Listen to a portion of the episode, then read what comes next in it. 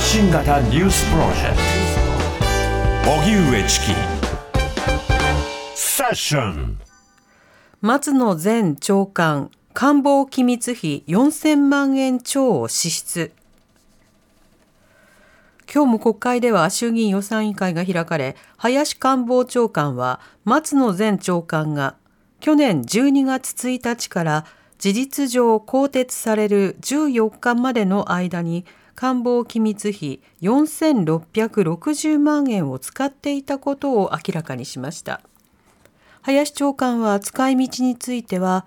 個別具体的な使途に関するお尋ねについては答えを差し控えるとする一方で松野前官房長官個人に支出した事実はないと申し上げておきたいと述べました。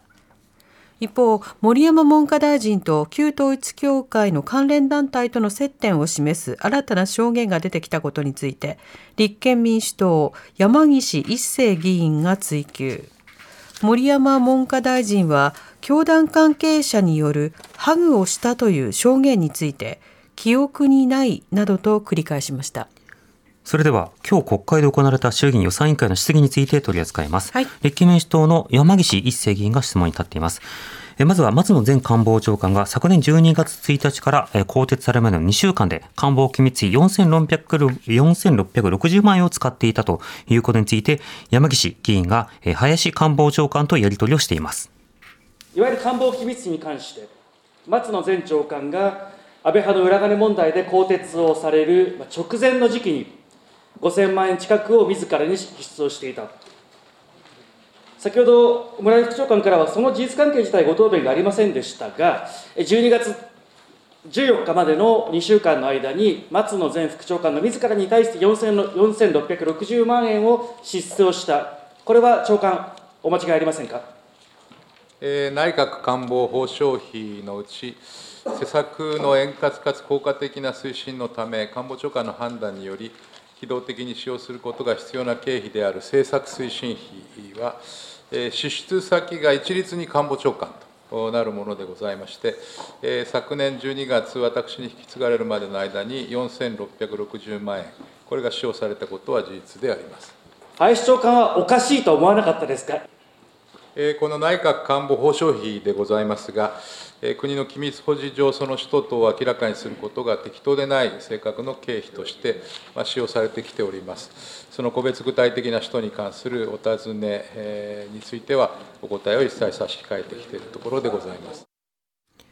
はい、いわゆる官房機密費についての質問、立憲民主党山口議員と林官房長官とのやり取りを聞いていただきました。あの、松野官房長官が辞める前に、まあ、それだけの金額というものを、まあ、官房機密機密費として預かっていたということなんですが、これは、あの、機密費の具体的なその使途なのが公開されたり、あるいは保管されるようなルールになっていない状況では、あの、いろいろ、あの、問題のある使われ方をしている可能性というのは常にあるわけですね。まあ、例えばすでに報じられているところですと、まあ、あの、例えばジャーナリストとか文化人とかそうした人に渡して、まあ、自分たちに都合のいい世論を作ってもらうというような、そうしたの動きをしていたようなその官報機密に使われ方が過去にあったよということが取り上げられたりであるとか、まあ、国会対策のようなもとに与党であるとか野党であるとか、そうしたところにこう渡していたのではないかなど、いろんなことが言われていますよね。で、例えばこのタイミングで松野官房長官にその金が渡って、その金の例えば出資先が把握しなくても大丈夫ということになれば、何に使われたのか。いろんなクエスチョンが浮かぶわけですよ。で意味意味は2つあって1つは正当性ですよね。はい、具体的なあの収支報告が義務付けられているものでさえ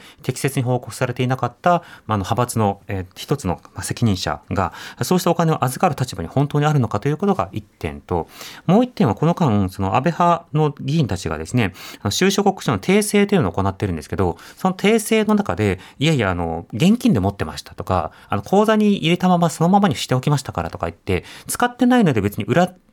金ではないと。いや、あの、表に記入しない時点でまず裏金なんですけど、使途として何かの工作に使ったわけじゃないんですって言って、こう、急に現金がポンと出てきたりする方もいるわけですよ。はい、で、そういったようなところの、例えば補填に使われていたっていうことだって、例えば想像が回ってしまうようなところがあるわけですよね。そのような形などの疑念が浮かぶような構造というもの自体をなんとかしなくてはいけないという点で言うと、こうした官房機密費のそもそもの使途、例えばこれは直ちに公開しなかったとしても、具体的に歴史の検証に耐えるような状況にはしておかなくてはならないだろうと。ただ、おそらく歴史の検証に耐えるような状況をしておきなさいっていうふうに言って、2、30年経ったら書いてる内容が、あの出た金額と、あの、その出た先が、例えば本題とか書籍代とかになっていたりして、多分そんな運用にされる気もするんですよね。機密費。出を書いときましょうとか、領収書を書いときましょうとか、今の政権にそのような格好で機密費を預けると、結局公文書として残しておきましょうと言っても、その限界があるなということが想像つくので、それだけでは不十分なんだなということは分かりますね。では続いて、旧統一教会と森山文科大臣との、えーやり取りについて、山岸議員が引き続き、今度は森山文科大臣を追及しています。あの森山大臣、この3連休の間に新しい報道がなされました。TBS の報道によると、森山大臣を支援した旧統一教会の関係者の方が取材に応じていらっしゃって、この間の大臣の発言に、本当に憤りといいますか、そういう感情が湧いてきたのが事実です。この会合の場で、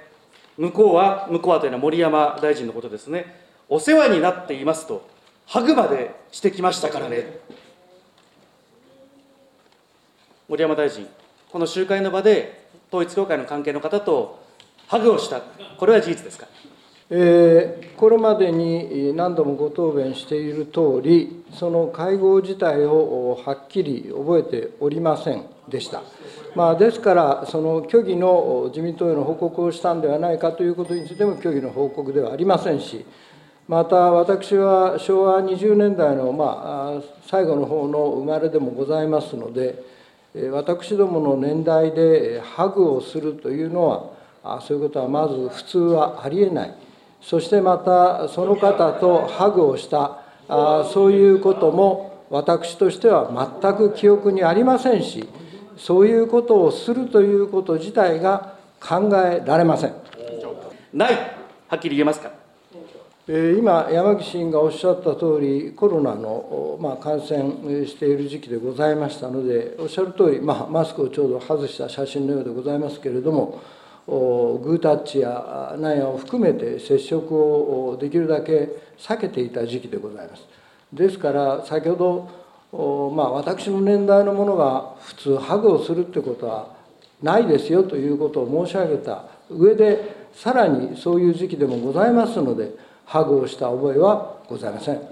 大臣、大変よく覚えてらっしゃるじゃないですか、この会合のこと。ハグしたって証言があったけど、それしてません。明快に入れるわけですよね。じゃあなぜ、推薦状のことだけ記憶から抜け落ちてしまうのか。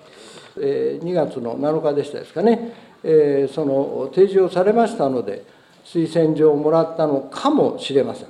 そして、そしてそのその時にですね、えその協定書ですか、サインをしたのではないかと言われましたので、それはそうだったのかもしれませんが、覚えておりませんいうことは、明確に申し上げているつもりでございますので、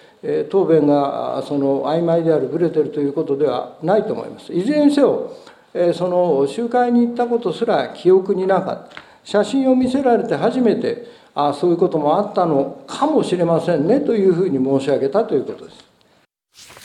山岸一生、立憲民主党の山岸一生議員と、えーそれから森山文科大臣とのやり取りを聞いていただきました。まあ、具体的なその旧統一教会の関わりなどについて、自民党の中で行われた内部、えー調査というわけではなくて、あれは、あの、具体的なあくまで、あの、それぞれが勝手に、あの、報告してくださいと。申告申告制のものですね。ねあくまでそうしたようなものを点検しただけのものなんですけれども、そこにこう報告漏れがしたのはなぜなのかということで追及されているわけですけれども、まあ、なぜならば、文科大臣というのは解散命令などをこう管轄する担当大臣で、はい。はい。えその担当大臣が旧統一教会との関わりなどがあった場合は、おそらく文科大臣に任命されなかっただろうということになるわけですね。しかしながら森山文科大臣はそのことについて答えておらず、そのまま文科大臣となり、そして文科大臣になってからこういった接点というものが出てきたところで、なかつそこで具体的な推薦書だけでなく協定書、つまりこういった政策を進めるために、や、あの、選挙を戦って勝ったら、あの、旧統一教会のね、あの、おっしゃるような政策を実現しますっていう約束をして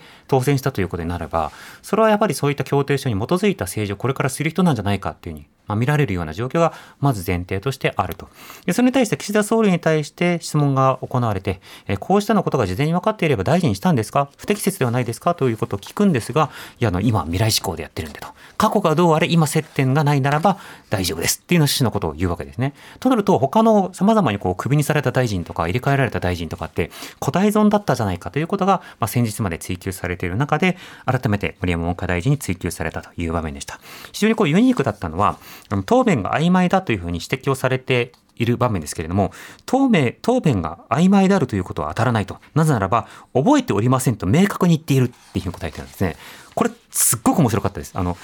答弁、覚えておりませんと明確に言ってるならば、答弁が曖昧ではないっていう回答の定義のされ方というのは、すごくなんか政治家ならではの線引きで、要は、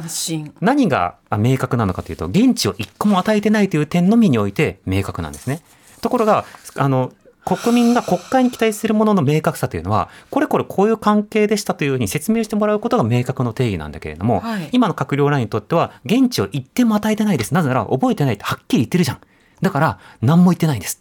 ブレてません。まだゼロ情報でしょっていうことで一貫してたりするんですね。だそのあたりの何でしょう、こう、ディフェンスラインというか、あの政治の中で流通する、何でしょう、個体のラインというものが相当程度なところでこう引かれてるんだなということ確認されるところではありました。でも、いずれにしてもこれは、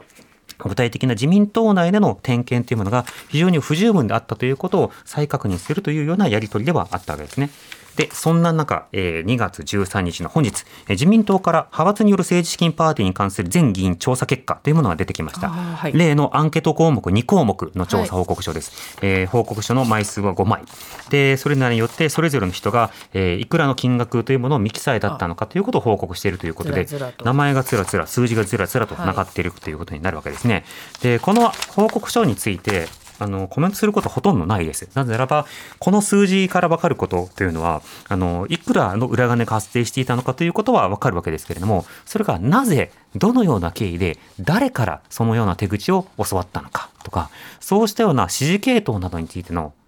アンケート項目はそもそもないんですね。あくまで記入漏れがあったかなかったか、あったならいくらか、それしか聞いてないんですよ。だから自民党の実態解明というものには全く役に立たないような状況なんですが、ただ具体的な数字の傾向とかそうしたものを見ていくと、まあ何か掘りがいがあるのかもしれませんけれども、いずれにしてもこれは不十分な点検と言わざるを得ないというのが現状かなと思います。